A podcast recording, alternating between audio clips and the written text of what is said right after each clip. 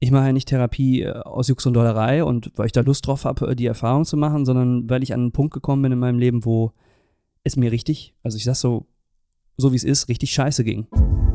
Da sind fünf Grundbedürfnisse, die wir uns genauer anschauen und äh, wo wir halt auch schauen, wo sind diese Bedürfnisse zu kurz gekommen im Leben und wo eben nicht.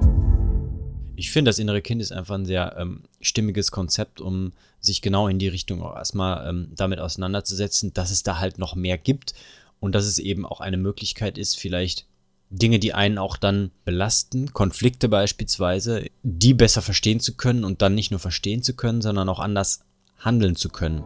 Du hast eingeschaltet bei Bewusst Leben, dein wöchentlicher Kompass für innere Balance. Herzlich willkommen zu Bewusst Leben, der Podcast für mehr Balance im Alltag. Frederik, du bist wieder am Start, wie auch beim letzten Mal, nur diesmal sind wir zusammen vor Mikro. Hallo. Hi Alex, grüß dich. Ja, heute äh, spannendes Thema.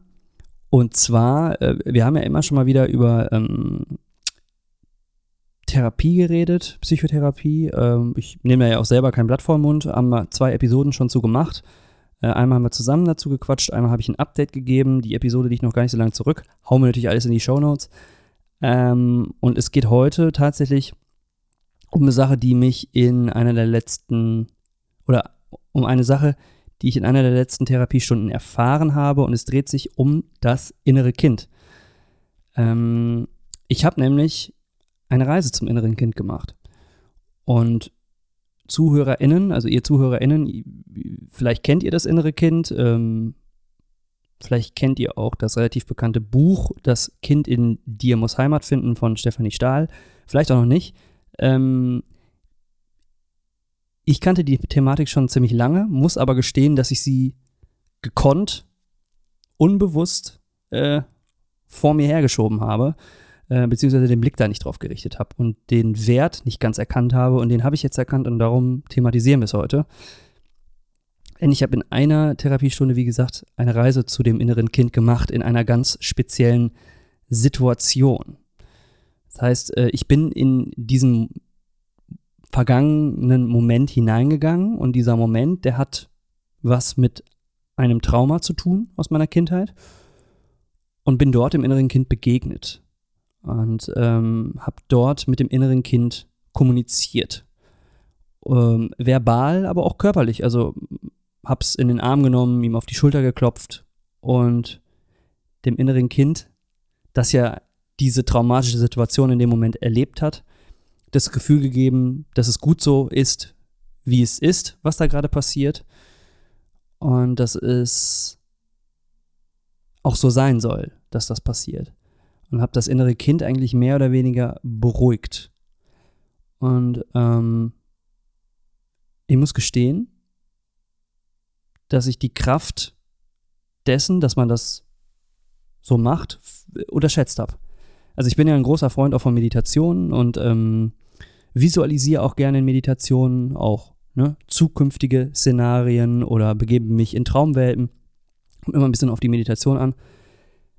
Ähm, aber ich habe das noch nie dafür genutzt, um in die Vergangenheit zu gehen, mir ein Szenario vorzustellen, was schon passiert ist und da eben diesem inneren mir zu begegnen, eben in jungen Jahren und dann in den Austausch zu gehen. Und das war eine unglaublich kraftvolle Erfahrung und ähm, dadurch habe ich eigentlich erkannt, wie wertvoll das innere Kind ist und habe dann jetzt tatsächlich ähm, ja die Möglichkeit, das häufiger zu tun. Das werde ich auch tun und ähm, bin jetzt auch deutlich offener, dieses Buch, von dem ich gesprochen habe, zu lesen. Denn der gute Frederik hier am anderen Ende der Leitung hat mir dieses Buch vor ungefähr drei Jahren geschenkt. Und äh, es ist auch da gekonnt äh, in ähm, ein hinteres Fach meines Buchschrankes gewandert und ich habe mich wahrscheinlich auch unbewusst ähm, davor gesträubt, das zu lesen ähm, und mich damit auseinanderzusetzen. Und das ist jetzt passiert und deswegen nehme ich es hier mit in die Episode. Okay, dann lass uns doch mal ein kleines bisschen ausholen ähm, für diejenigen, die nicht so bewandert sind äh, mit diesem Thema oder mit diesem Konzept des inneren Kindes.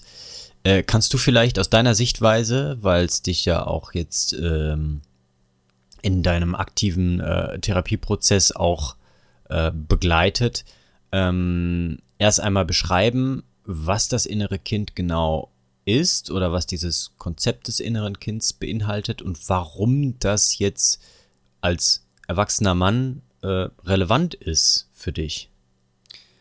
Ja, ich weiß nicht, ob ich es jetzt so auf den Punkt genau beschreiben oder definieren kann. Mir fehlt natürlich jetzt dieses Hintergrundwissen, weil ich das Buch immer noch nicht gelesen habe. Bis jetzt ist weit nach vorne gerutscht auf meiner Leseliste.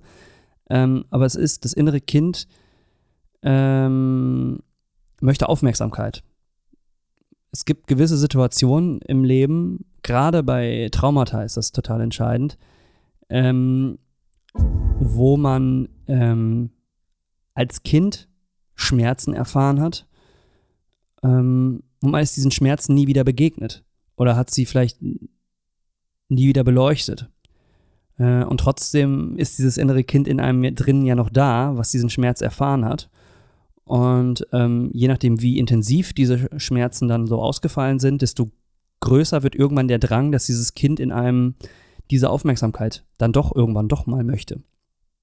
Und ähm, das ist jetzt gar nicht so offensichtlich immer, dass das so der Fall ist. Das ist aber einfach eine Sache, die einem irgendwo auch im Alltag belasten kann. Ne?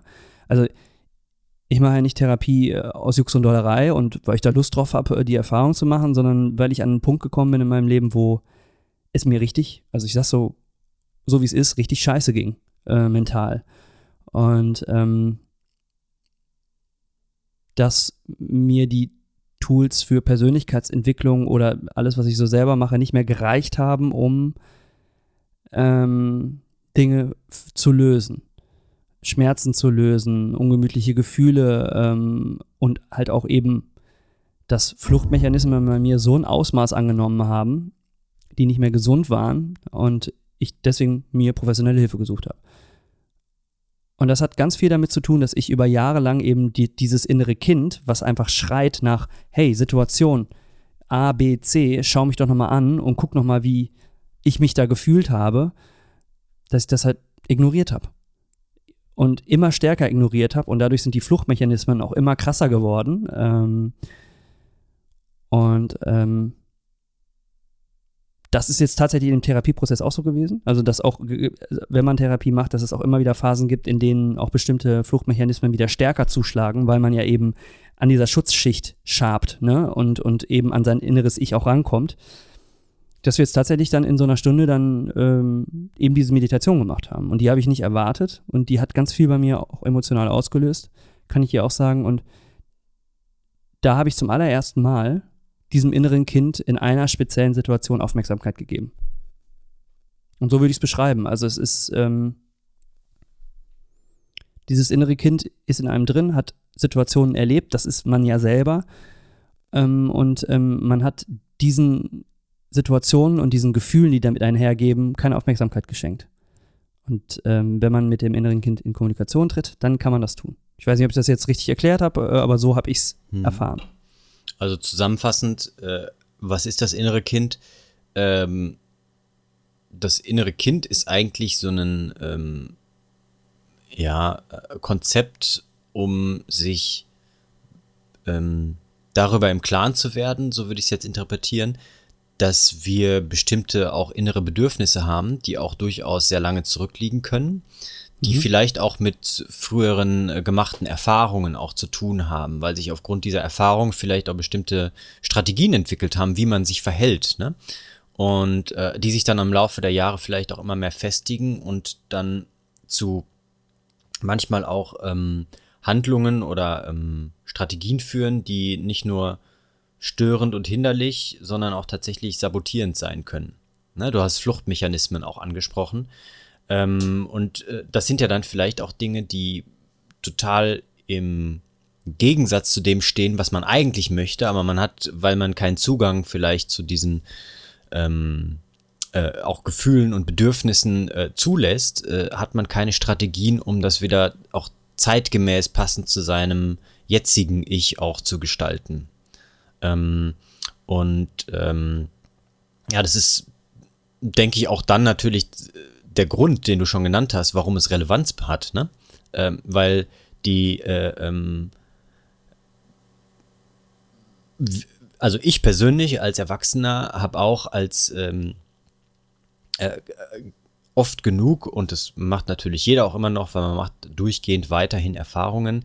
Ich habe meine Bedürfnisse in manchen Situationen ähm, gar nicht wahrgenommen. Äh, dann, wenn ich sie wahrgenommen habe, das war, also ich würde mal sagen, das sind so ein paar Schritte vielleicht. Ne? Also, dass man die Sachen vielleicht erst gar nicht wahrnimmt. Man spürt nur ein ungutes Gefühl in manchen Situationen und das will man irgendwie weghaben.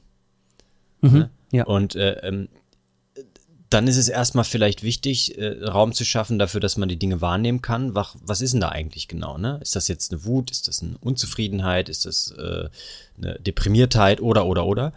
Und äh, der nächste Schritt, und das ist dann eben ähm, äh, auch das Schwierige, das mal auszusprechen, für sich selber erstmal und dann vielleicht in manchen Situationen auch für jemand anders. Ähm, und dann im Endeffekt auch zu schauen, naja, wie kann ich denn dann auch lernen, andere Handlungen basierend auf dieser Bedürfnisse zu, ähm, ja, also andere Handlungsstrategien eigentlich zurechtzulegen. Und ähm, Mhm. Beispiel, ähm, hast du ein Beispiel dafür, ähm, was für ein Bedürfnis vielleicht in einer bestimmten Situation war und was du dann stattdessen, also stattdessen gemacht hast? Äh, also du hast ja gesprochen von so Fluchtstrategien, was ja irgendwie so ein Wegdrücken ist von bestimmten Sachen. Ähm, fällt dir da eine Situation, eine konkrete ein? Ich will noch ein bisschen ausholen, ähm, weil du was ganz Spannendes ansprichst, nämlich die Bedürfnisse, die inneren. Mhm. Ähm, und ich mache ja Schematherapie und es gibt äh, eine schematherapeutische Basis, äh, die wir auch durcharbeiten. Und da ähm, sind fünf Grundbedürfnisse, die wir uns genauer anschauen. Und äh, wo wir halt auch schauen, wo sind diese Bedürfnisse zu kurz gekommen im Leben und wo eben nicht. Und ich nenne die jetzt mal kurz, wir müssen jetzt gar nicht auf alle eingehen, weil das ist nämlich sehr komplex. Aber danach kann ich dann einen Bogen schlagen und sagen, okay, wo hat es bei mir denn vielleicht mal gefehlt? Und zwar gibt es das Bedürfnis nach ähm, sicherer Bindung. Dann gibt es auf der anderen Seite das Bedürfnis nach Autonomie, was irgendwann automatisch kommt. Ne? Also man muss es so ein bisschen so, also von der Sozialisation her betrachten. Also dass man sich auch löst von dieser sicheren Bindung, auch zum Beispiel von den Eltern, ne? irgendwann Autonomiebedürfnis äh, entwickelt. Mhm.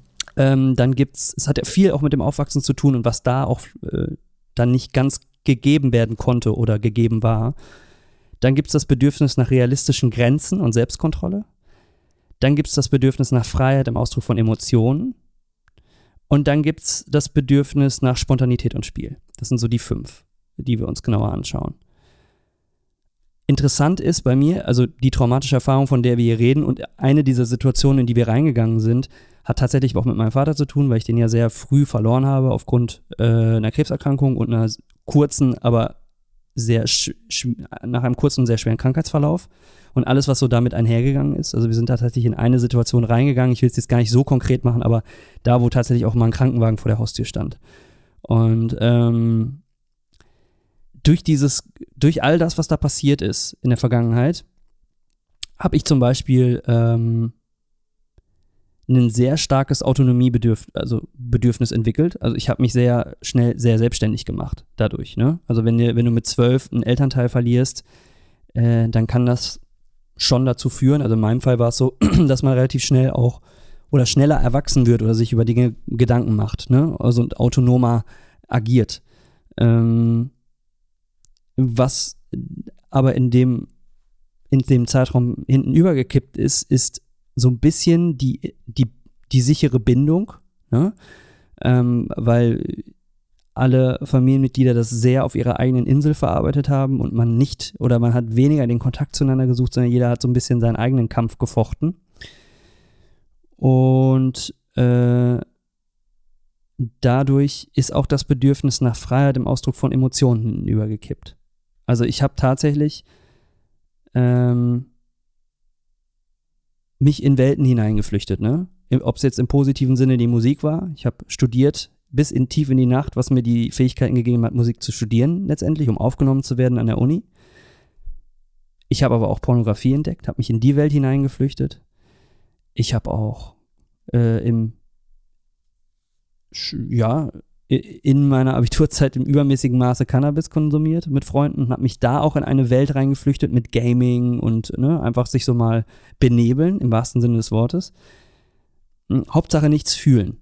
Und da ist das Bedürfnis nach Freiheit im Ausdruck von Emotionen völlig hinten übergefallen. Und äh, eben, da würde ich jetzt sagen, das ist so ein konkretes Beispiel, da würde ich jetzt mal bleiben. Ähm, und ich bin jetzt gerade dabei, Emotionen wieder zuzulassen, eben diese Schutzmauer aufzukratzen, die ich mir über Jahre lang professionell antrainiert habe. Und irgendwann fängst du an mit Persönlichkeitsentwicklung und dann wird aus einem negativen Fluchtmechanismus vielleicht ein positiver. Ne? Also wenn man sich jetzt jeden Abend nicht mehr wegscheppert, ist, äh, sondern dafür sagt, okay, alles klar, ich arbeite jetzt an meiner Karriere, dann ist es ja erstmal positiv, würde man behaupten. Ne? Also ich tue was für mich, ich äh, bin erfolgreich und äh, äh, ist es nicht mehr kontraproduktiv, was meinen Körper angeht. Aber was man halt nicht vergessen darf, ist, man flüchtet vom einen Mechanismus, also man springt vom einen Fluchtmechanismus zum anderen Fluchtmechanismus. Und das Bedürfnis nach Freiheit im Ausdruck von Emotionen wird damit nicht bedient. Und ähm, das innere Kind hat eben in vielen Situationen jetzt angefangen, ganz krass zu rebellieren und ähm, hinzuschauen bei den Emotionen. Und das ist auch passiert in dieser Sitzung, also wo wir da reingegangen sind, wo ich diesem inneren Kind begegnet bin. Also ich habe eh, es ist sehr schwer, wenn ich mit Menschen um mich herum bin, auch die mir nahe sind, zu zeigen, wie ich mich fühle, auch mal Tränen zu zeigen, ne? auch mal mhm. Traurigkeit oder sowas. Das ist ganz, ganz schwer. Da geht bei mir direkt so eine Schutzschicht hoch. Das kann ich nur für mich alleine irgendwie, komme ich da ran. Und tatsächlich ist es in, diesem, in dieser Begegnung mit dem inneren Kind in der Therapiesitzung. Mein Therapeut ist übrigens in der Situation mitgekommen, ne? in, in mhm. die Situation. Er stand aber nur am Rand. Mhm. Ähm, da ist es tatsächlich dazu gekommen, dass ich echt, echt äh, nasse Augen hatte danach. Ähm, weil es so wertvoll war, eben äh, diesem inneren Kind die Aufmerksamkeit zu geben und zu sagen, ey, es ist, es ist okay, dass du Angst mhm. hast, dass du verzweifelt bist, dass du ähm, gerade keinen Ausweg siehst und äh, hilflos bist. Und da bediene ich auf einmal diese, diese, dieses Bedürfnis nach Freiheit im Ausdruck von Emotionen. Mhm. Cool, danke für diesen kleinen Exkurs in ähm, der Art und Weise, wie das innere Kind und die Bedürfnisse dann tatsächlich auch mit ähm, ja, dem Ausdruck von Emotionen oder auch mit diesen äh, unterschiedlichen äh, Strategien dann zusammenhängt. Ähm, was ich äh, ähm, persönlich auch selber festgestellt habe, dass es äh, ähm, auch eine Sache ist mit ähm, der äh, Sichtweise über sich selbst, ne, die sich dann auch im Laufe der Zeit verändern kann. Ähm, Im Sinne von Selbstwertgefühl, ne? Äh, Selbstbewusstsein, nicht im mhm. Sinne von, ich bin stark groß, ich bin selbstbewusst, so wie wir das gesellschaftlich haben, sondern sich über sich selber bewusst zu sein, was man eigentlich so macht und was man denkt, fühlt und warum man das vielleicht auch irgendwie macht. Nicht um das Tod zu analysieren, sondern einfach um ein besseres Verständnis für sich selber zu haben und auch ähm, mal äh, etwas ähm, ja auch äh, nachsichtiger mit sich zu sein, ne? weil wir auch in einer sehr perfektionistisch äh, ähm, kurzlebigen Welt leben und es da glaube ich auch einfach ähm, nicht nur durch frühe kindliche Entwicklung, sondern viel durch auch äh, soziokulturelle Einflüsse dazu führt, dass wir viele dieser Bedürfnisse auch eben sehr stark zurückdrängen. Ne? Ähm, und mhm. äh, da kommt dann, glaube ich, ganz, ganz viel zusammen. Und es ist ja einfach äh, erstmal wichtig, ein äh, Modell zu haben, womit man verstehen kann, warum vielleicht vereinfacht und nachvollziehbar etwas für einen, ähm, also warum etwas so ist und dementsprechend auch Möglichkeiten zu haben, da irgendwie dran zu gehen. Ne? Das ist einfach ein ganz, ganz schönes Bild dabei. Ne? Und es, äh, ich habe das äh, äh, letztens noch tatsächlich ähm, äh, in einem Roman, den haben wir auch schon mal angesprochen, ähm, wiedergefunden. Und zwar äh, ein äh, Roman von Carsten Dusse, ja. Ähm, der erste ist Achtsam Morden und der zweite ist Das Kind in mir will achtsam morden. Mittlerweile gibt es auch einen dritten, äh, da geht es ums Pilgern und ähm, da greift der Autor eben auch dieses Konzept des inneren Kindes auf eine sehr schwarzhumoristische Art und Weise auf ähm, und lässt durch den äh, Protagonisten sehr gut erkennen, dass man eben auch ähm, erstmal Zeit braucht, vielleicht sich mit so einem Konzept anzufreunden. Mhm das aber sehr wertvoll sein kann, weil es eben eine Möglichkeit gibt, eben auch mal hinzuhorchen, was da eigentlich so in einem drin ist. Und äh, gerade wir Männer ähm, sind, glaube ich, äh, auch von der Sozialisierung her ganz oft diejenigen, die das nicht dürfen. Spannend, ja. Und damit erlaubt man sich das einfach auch äh, vielleicht erstmal. Und das nur für sich und ohne für jemand anders irgendwie das auch äh, in Worte fassen zu müssen. Aber das ist halt einfach eine, eine, eine Freigabe sozusagen. Das, was sonst auch vielleicht nicht nur nicht erwünscht, sondern auch teilweise eben bestraft worden ist, auch erstmal für sich zu haben. Ne? Nämlich das Wahrnehmen von Bedürfnissen, Gefühlen. Äh, wir sind nicht nur aggressiv und wütend, wütend als Männer, wir sind halt auch manchmal traurig und wir sind manchmal einfühlsam, manchmal sind wir verletzt, manchmal sind wir deprimiert, ähm, manchmal enttäuscht und so weiter. Also die ganze Bandbreite kann man ja prinzipiell wahrnehmen. Ähm, ich glaube, wir sind einfach sehr schlecht da drin, das weil wir es nicht gut lernen dürfen, das zu differenzieren und handeln dementsprechend auch sehr nach außen hin eindimensional mit wenigen unterschiedlichen Strategien, weil es halt eher sich dumpf anfühlt. Ne? Und ich finde, das innere Kind ist einfach ein sehr ähm, stimmiges Konzept, um sich genau in die Richtung auch erstmal ähm, damit auseinanderzusetzen, dass es da halt noch mehr gibt und dass es eben auch eine Möglichkeit ist, vielleicht Dinge, die einen auch dann mh, mm, in also die einen belasten, Konflikte beispielsweise in Partnerschaften, Beziehungen, aber auch auf der Arbeit, äh, die besser verstehen zu können und dann nicht nur verstehen zu können, sondern auch anders handeln zu können. Darauf kommt es ja am Ende des Tages dann an, dass ich in der Lage bin, auch eine andere Strategie an den Tag zu legen und es dementsprechend auch verträglicher für mich selber und vielleicht auch sogar für meine Umwelt ist. Voll. Du sagst, es ist dass es da noch mehr gibt. Und du hast es ja auch schon gesagt, eigentlich, dass es da auch noch mehr geben darf. Ne? Mhm. Gerade auch für, für Männer. Und ich glaube, da verändert sich jetzt gerade auch viel äh, in unserer Gesellschaft, dass, dass, dass Männer auch nicht mehr so typisch Mann sind, wie sie von der Gesellschaft sein müssen, wenn man jetzt noch ein paar Jahre oder hatten sein müssen, wenn man ein paar Jahre zurückblickt. Ähm, aber da können auch, auch da wieder ähm, in der Vergangenheit Dinge passiert sein. Da reicht ja schon ein Satz von einem Familienmitglied, was, äh, was da was auslöst. Und ich hatte das auch. Mir wurde da nämlich einmal der Satz gesagt, damals, als mein Vater gestorben ist, du, ich sage jetzt nicht von wem, aber du bist jetzt der Mann im Haus. Du musst genau. jetzt, äh, du musst jetzt hier, äh, und ich war zwölf, ne? Hm. Und was macht das mit dir? Also, ist, das macht ganz, ganz viel mit einem. Und das macht auch ganz viel mit dem, mit dem Selbstwert. Und ähm, du musst jetzt stark sein, du musst die Familie zusammenhalten, ne? du musst jetzt hier dafür sorgen, dass der Laden noch läuft. Also du darfst keine Schwäche zeigen, ne? heißt das ja auch übersetzt. Ja. Ähm, zumindest war dieser Satz auch so gemeint. Und der Person, die sie gesagt hat, ist, glaube ich, nicht bewusst gewesen, was das für eine Konsequenz mit sich zieht. Aber darum ist es jetzt umso wichtiger, dass ich ähm, das nochmal aufarbeite. Und ähm, das, glaube ich, da reicht, das will ich nur als Beispiel nehmen. Es reicht so ein Satz, der eben ähm, dafür sorgen kann, dass eben so ein, so ein Bedürfnis nach Emotionen ähm, sich ganz hinten anstellt. Ne?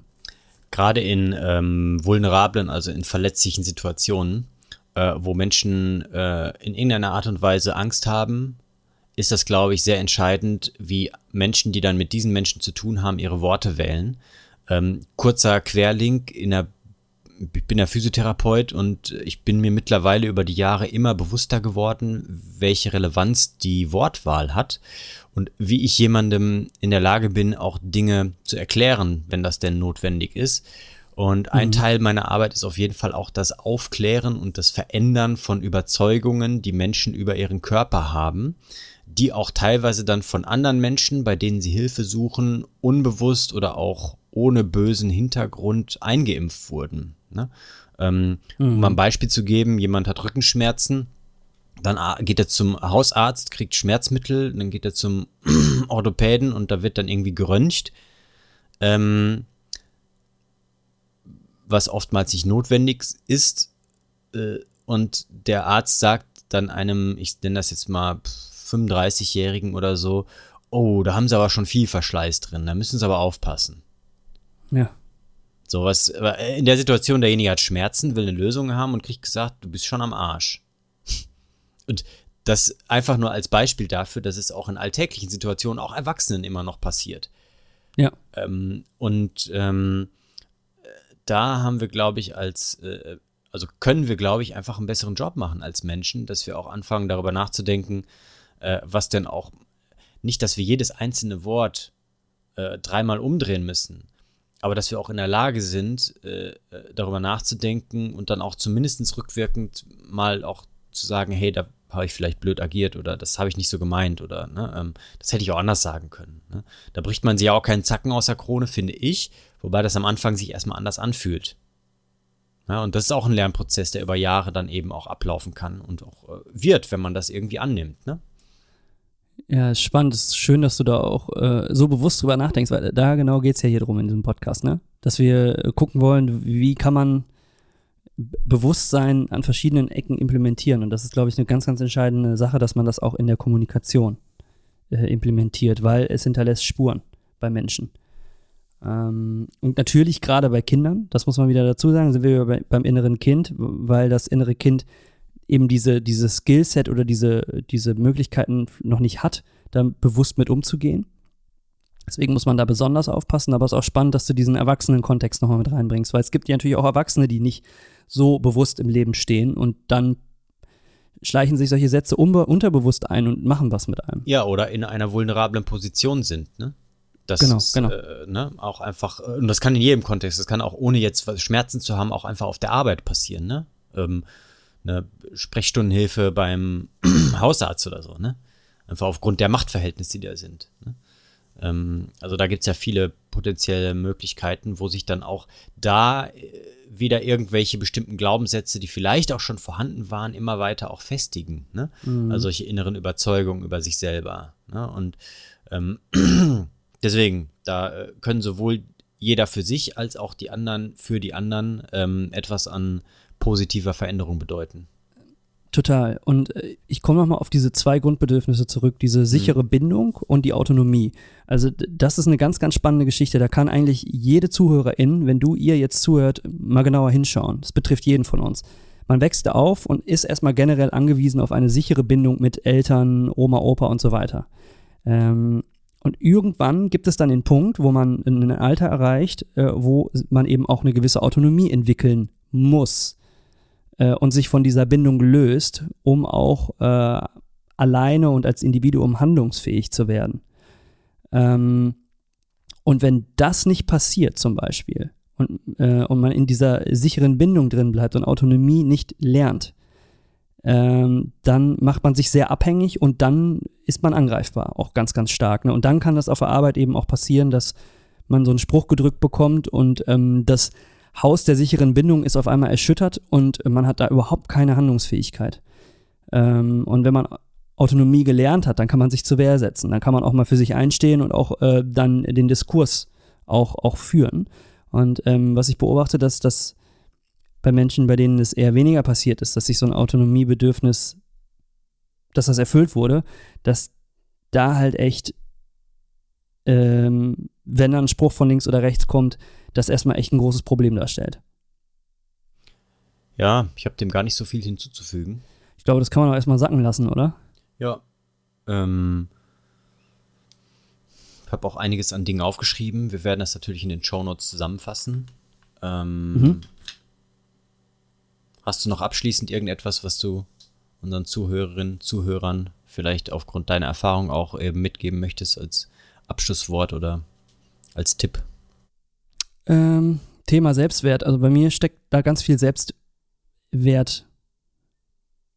Problematik hinter, hinter den Dingen, die ich jetzt gerade so entdecke. Und ich hätte nie gedacht, dass es das eine Selbstwertproblematik ist, weil ich mich als jemand beschreiben würde, der schon sehr selbstbewusst ist und seinen Selbstwert auch, auch weit oben aufhängen kann. Äh, und manchmal ist das eine Täuschung. Ähm, Selbstwert heißt nämlich auch, ich räume mir zum Beispiel eben Zeit ein im Leben, um mich mit mir selber auseinanderzusetzen. Und eben nicht nur der geile Hengst äh, auf der Karriereleiter zu sein, ähm, sondern eben auch, oder Hengstin, sorry, ähm, sondern halt auch eben jemand bin, der sagt, ey, bis hierhin und nicht weiter, heute Abend komme ich nicht raus äh, und ziehe mit euch um die Häuser, heute Abend lese ich ein Buch oder meditiere und äh, setze mich mit meinen inneren Gefühlen auseinander. Und diese Grenze zu ziehen, heißt auch Selbstwert. Mhm. Und ich glaube, das ist eine ganz, ganz wichtige Sache, die ich für mich jetzt erkannt habe und vielleicht habt ihr als HörerInnen das schon lange vor euch erkannt, dann ist das perfekt. Äh, ich kann mir vorstellen, dass aber einige sind, die es noch nicht erkannt haben in der Form. Und Mhm. das ist spannend, da hinzuschauen. Also es ist eine Chance. Ja, das als Abschluss. Gebe ich dir vollkommen recht. Vielen herzlichen Dank fürs Teilen. Danke auch fürs Gespräch. Ebenso, ebenso, kann ich nur zurückgeben. Ja, und ähm, wenn ihr da draußen äh, in irgendeiner Art und Weise eine Frage, Anregung, Kritik, Kommentar habt, ähm, dann ähm, macht das über die bekannten Kanäle. E-Mail ist wie immer info at mindpreneure.de und alles, was relevant ist, werden wir kurz und knackig in die Shownotes reinpacken. Links zu Folgen, Büchern, was auch immer wir genannt haben. Und in diesem Sinne, ja, nochmal vielen Dank fürs Gespräch, Alex. Gebe ich zurück. Und dann würde ich sagen, wir hören und sprechen uns beim nächsten Mal. Bis dahin. Eure Meinpreneure. Ciao.